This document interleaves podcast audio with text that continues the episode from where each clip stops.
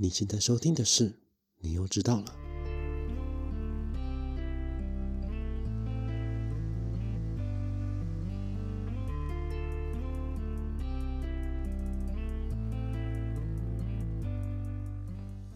欢迎收听，你又知道了。每周让你知道一件你可能不知道的事。我是老八。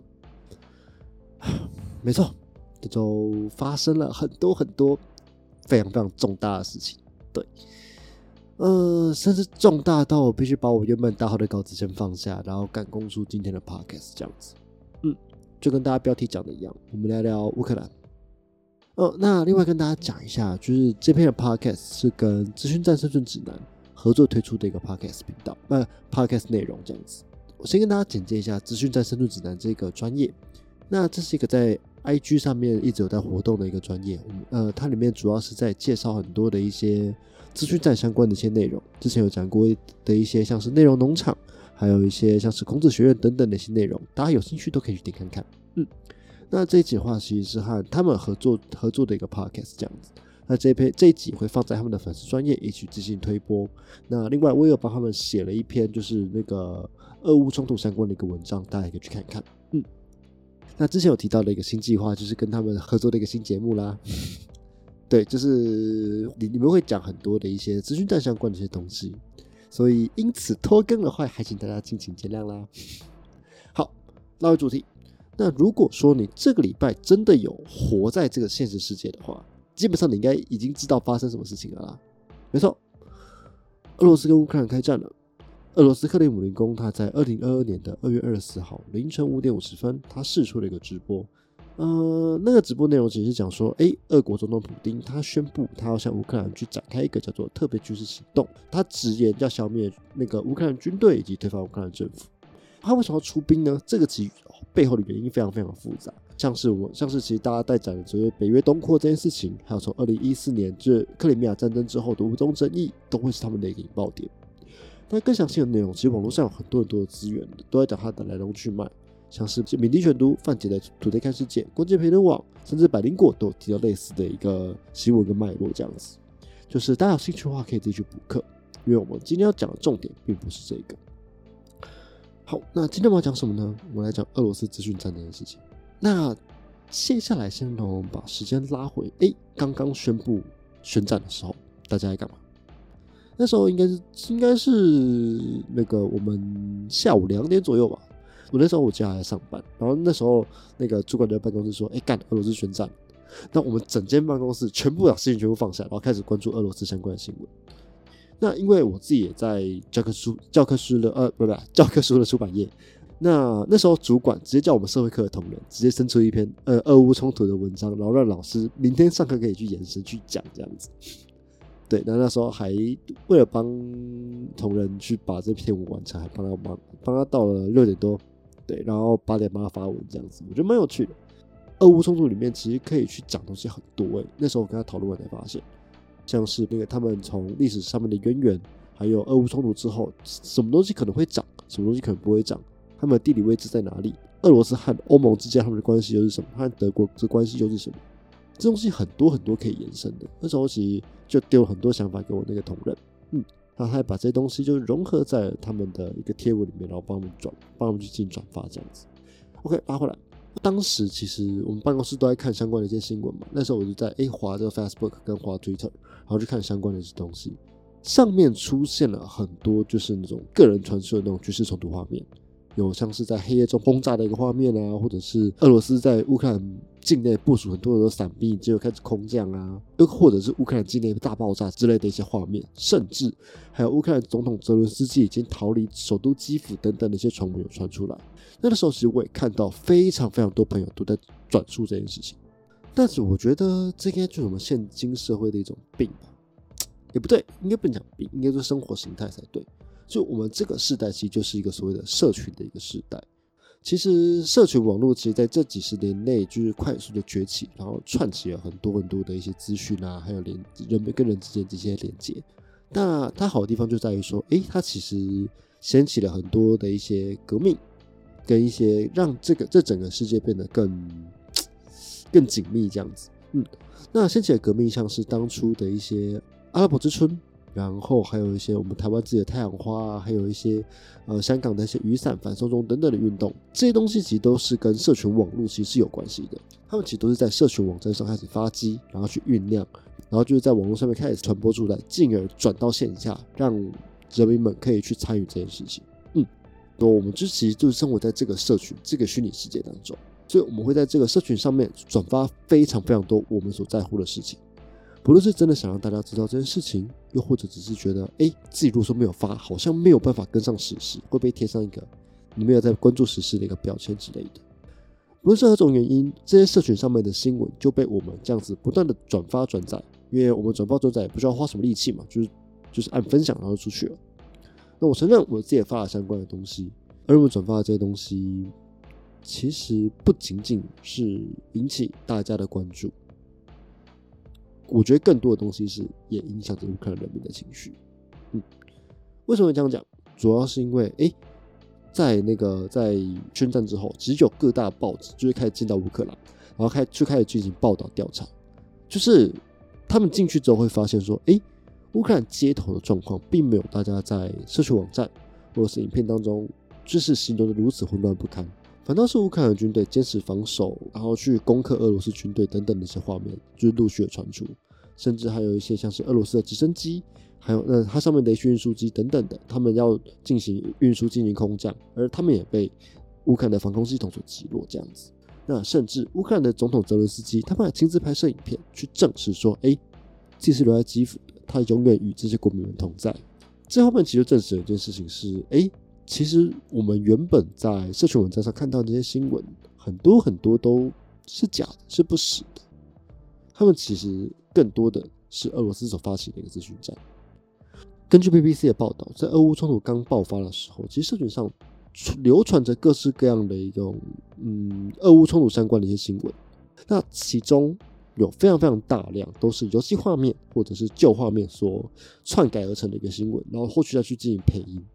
他们都在传递一件事情：乌克兰节节败退。在经过证实之后，会发现，哎，这这些社群中不断转载的这些假新闻，他们并非只是误传而已。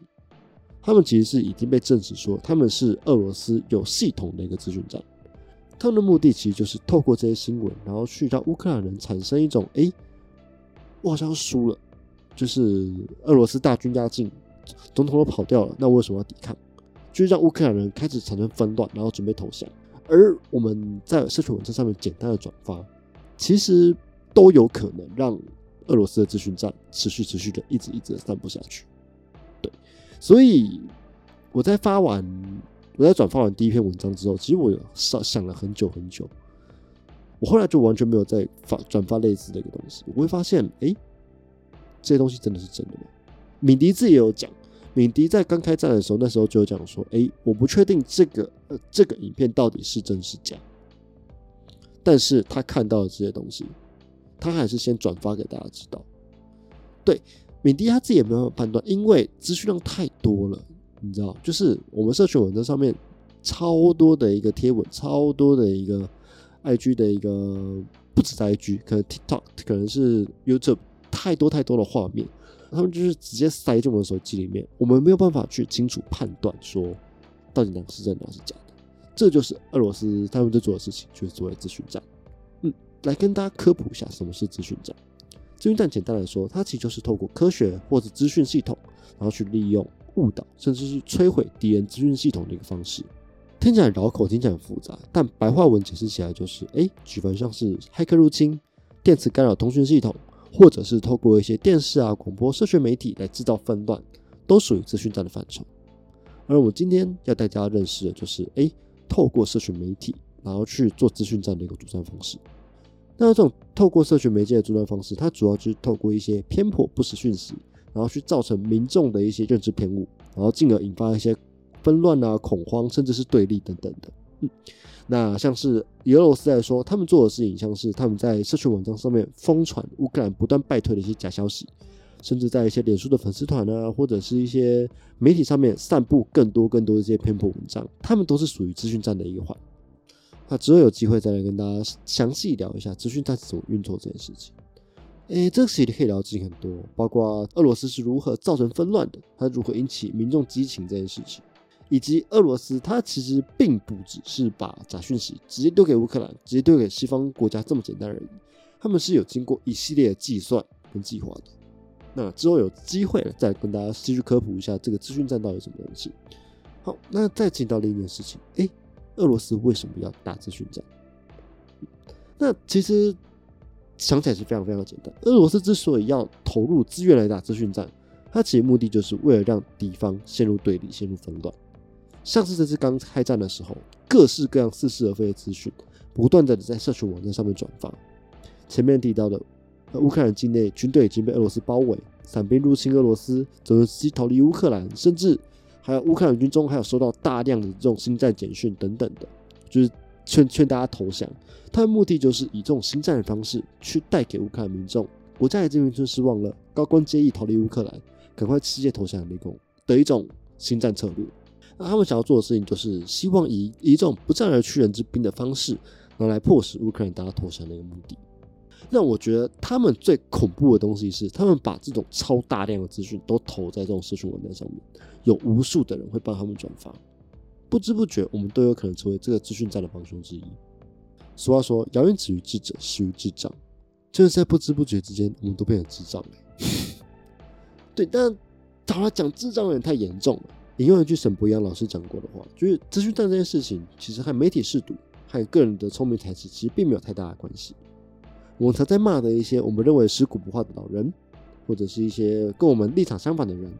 他们都在转发一些假假消息啊，等等等等的。我们都以为我们不会是他们的一员，但结果这次换成我们自己看到哦，干，俄乌冲突，俄乌冲突爆发了啊！赶快帮我转发，赶快帮我转发，希望大家都知道这件事情。殊不知，全部都是假讯息，我们都一样。没错，真的，我们都一样。为什么会这样子？这其实是跟资讯站一个很重要的点有关。他其实他做的事情就是分众行销这件事情。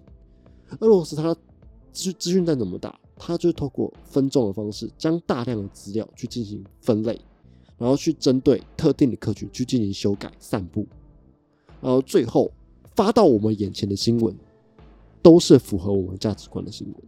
我们认同这些讯息，所以我们会去转发。诶，所以为什么沈博老师说这个东西其实是跟媒体试读跟聪不聪明其实没有什么关系？因为要大家去怀疑。我们看到的每件事情非常非常的反人性，这个也是资讯站非常强大的一个地方。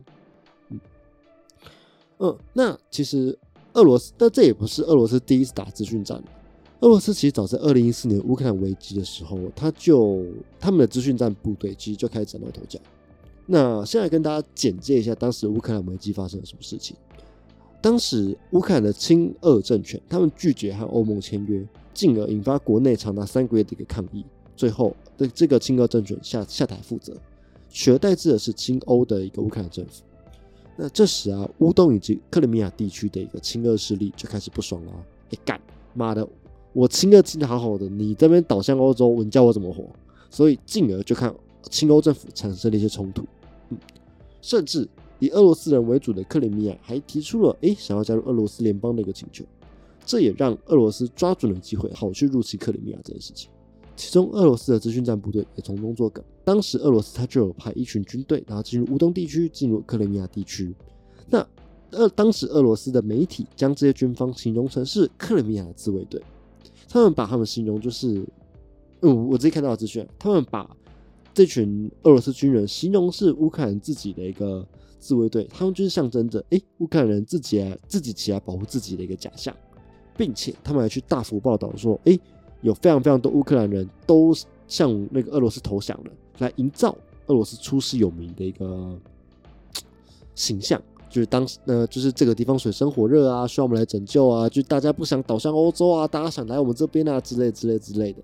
那这个这个就在克里米亚那边埋下了一个非常非常重要的一个种子。此外，他们还从中获取了乌克兰政府以及西方政府呃西方国家他们之间的一些通联记录。他们也从中筛选，然后选出了很多对乌克兰政府负面的一个消息来进行爆料，这可以让群众更开始去不信任政府，然后进而造成更大的一个对立。那除了应让群众的这些不信任以外，俄罗斯还会透过大量的资讯轰炸，将特定偏颇的一个资讯散播给相对应的民众。呃，像是呃，在乌东地区，呃，现在跟大家讲一下乌东地区的一个历史好了。乌东地区它原本是在苏联时期，它是那种生活品质比较高、生活水准比较好的一个地方。但是在苏联解体之后，乌克兰的经济瞬间的开始衰落，贪腐腐败越越来越严重，这也让原本过得好好、觉得好日子的乌东民众开始不满了，就想说干。我在俄罗斯的统治下面，我生活过得这么好，我现在倒向欧洲，我现在过得民不聊生，真的是受不了，七七七七七七。所以俄罗斯也针对他们去进行大量的资讯轰炸，像是就是针对俄语地位开始衰落啊、不平等啊，以及经济持续没落等等的一些议题，然后去进行操作，并且去借由一些情绪性的叙述，然后去引起群众的一个共鸣，从中去操纵舆论以及民意，这一系列的 combo 一系列操作。他也成功的让就是境内的一个亲俄势力崛起，然后进而引发成内战。嗯，这个东西非常非常的可怕。他们只要投入一点点的东西，他们只要一直在社群网站上面去发这些东西，去营造出一个社群，让大家愿意来这个社群来看他们的资讯，他们就可以做成内战。他们甚至连兵都不用出，他们只要去社群网站上发文、去研究、去进行散布就可以了。这件事情超级无敌可怕，我自己这么觉得，就是。资讯战这件事情，并不是只有俄罗斯在打，中国也在做这件事情。而这次俄乌冲突，其实台湾非常非常可以借鉴，不仅仅是整体形势的一个相似性，其中像是俄罗斯是如何进行社群操作，他们是如何先掀起资讯战，这些东西都有可能被中国超过去用。对，因为现在就是一个资讯爆炸的一个时代，我们大家都可以用手机去转发各式各样的一个资讯。在转发过程当中，我们都有可能成为这个幕后、这个资讯站幕后的推手。中国非常非常有可能拿着俄罗斯用的这一套，直接用在我们身上。他们就会分裂我们就好了。我呃，我们台湾可以打什么？打年改、统派、独派的一些议题都可以打。甚至，我觉得现在也在进行这件事情。没错，就是嗯。这些也蛮可怕的，你知道？其实我们台湾有很多很多的一些不实讯息，还有一些内容农场等等的一些文章，他们其实都有在默默的去进行分众，他们在收集我们的资讯，然后他们开始去对我们去下不同的一个新闻，下不同的一些资讯，像是在我们长辈群里面，我们可能看到很多的一些呃不实的一的一些假新闻，这东西我们都是看不到的，因为。他们知道受众，我们根本不是受众，所以他们，所以这些东西不会到我们身上。那这些东西，他在他在长辈群里面流传，那就造成说，他们那个群体里面都认为，哎，中国可能是好的，那就是民进党很坏，美国很坏，以美论之类的一些东西都会出现。这件事情其实一直一直在发生。那我们能做什么事情？我们能做的事情其实不多，但是我觉得也很重要。我能做的事情就是去了解他们是如何做这些认知作战的，其实就像诈骗一样，就是我们呃政府他将诈骗手法公布在网络上面，大家大家就会知道说哦，这个手法就是诈骗。而针对资讯战，我们也可以用类似的方式，政府如果说真的可以公布，就是那个可能不管是俄罗斯、中国，他们哪些有这种资讯站的操作手法，那就会引起大家对所有事情的一种警觉心。虽然不太可能让我们去针对所有的偏颇性讯息去进行判断，但我们是可以去做一些查证、思考，然后再去转发这件事情的。我们只能期许自己不要成为下一个资讯站的隐形对手。呃，那这边给大家四个小口诀，我自己编的。对，那第一个就是看文前先想一想，如果说你看到一篇引起你激动情绪的一些文章，不管是开心还是生气，停下来想一下。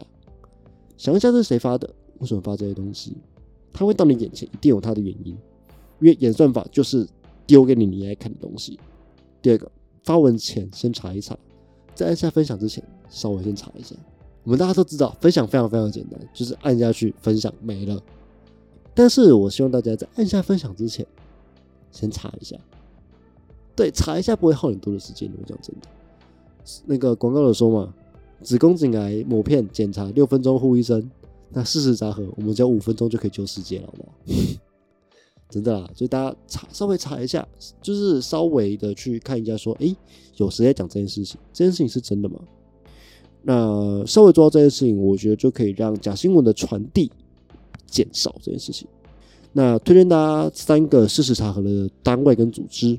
第一个 BBC Fact News，就是 B B 这是 BBC 自己的一个事实查核平台。第二个是台湾的事实查核中心，以及第三个这是美国的，这是那个 Palik Fact，就是 P O L I S T I F A C T 啊，我也会放在留言啊，大家可以之后去点点看，然后去查一下哪一些是假讯息，还是真讯息。那第三个东西是看到错误转一下，那这个转一下不是说要把那错误的讯错误的讯息转出去哦。而是在查询的过程当中，如果说有看到假新闻，帮忙把这个东西是假新闻的这个讯息转发转传一下。俗话说：“谣言止于智者，始于智障。”别让朋友变智障，从你我做起。以及第四个，帮我跟资讯在四论指南按赞、追踪、点分享，这对我们非常重要。其实大家的支持真的是我们做下去最大的动力。嗯。大概是这样子，这一集是和资资讯战生存指南合作的第一篇 podcast，之后可能还会有更多的合作了。嗯，那也希望这一集大家喜欢。那之后还会再推一些资讯战相关的一些东西，也希望大家持续关注。大概是这个样子，今天节目就就先到这一边，我是老八，我们下次再见，拜拜。